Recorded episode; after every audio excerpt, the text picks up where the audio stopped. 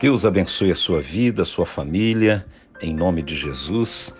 Hoje nós vamos falar do Salmo número 5, o Salmo da oração intercessória, da oração de guerra de Davi, é, em virtude das batalhas que ele estava enfrentando.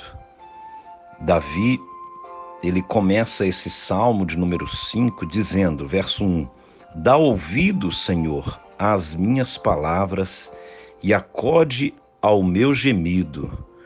Escuta, Rei meu e Deus meu, a minha voz que clama, pois a ti é que imploro. Davi, ele vai em oração diante do Senhor, ele vai clamando diante de Deus, e com um, uma expressão de intimidade, de relacionamento. Ele, ele diz: Rei meu e Deus meu. Quando nós temos aliança com Deus, quando nós cremos e sabemos que o nosso Deus está ouvindo a nossa oração, podemos apresentar a Ele as nossas súplicas, podemos apresentar a Ele as nossas necessidades, a batalha que Ele estava enfrentando. Era algo que somente a intervenção de Deus poderia é, dar vitórias ao rei de Israel. Apesar de Davi saber que ele era rei de uma nação, ele tinha um rei sobre ele, um senhor sobre ele. Por isso que ele chama Rei meu e Deus meu. Todo homem de Deus e mulher de Deus é sujeito à autoridade do Todo-Poderoso. Estamos todos sujeitos ao governo do Senhor e a Ele podemos comparecer, conforme Hebreus 4 diz, junto ao trono da graça. Isso é importante, a revelação de quem é Deus na sua vida quando você vai orar. Segundo ponto que nós vemos aqui é que o salmista ele diz: "De manhã, Senhor, ouves a minha voz. De manhã te apresento a minha oração e fico esperando. Davi, ele era um homem constante na oração. Ele era um homem que todas as manhãs ele se apresentava diante de Deus.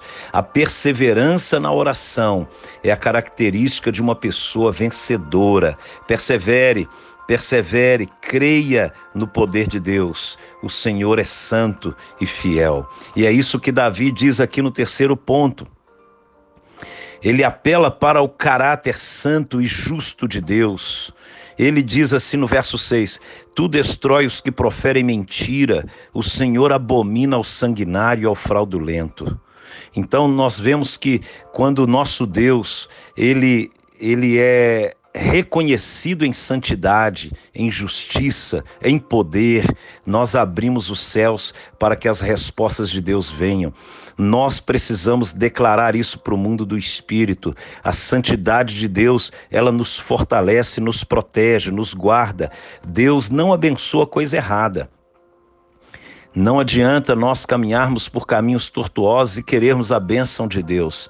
Primeiro temos que nos arrepender, entender o caráter santo e justo do nosso Deus, para apresentar a Ele em humildade, em súplica, em clamor a nossa causa.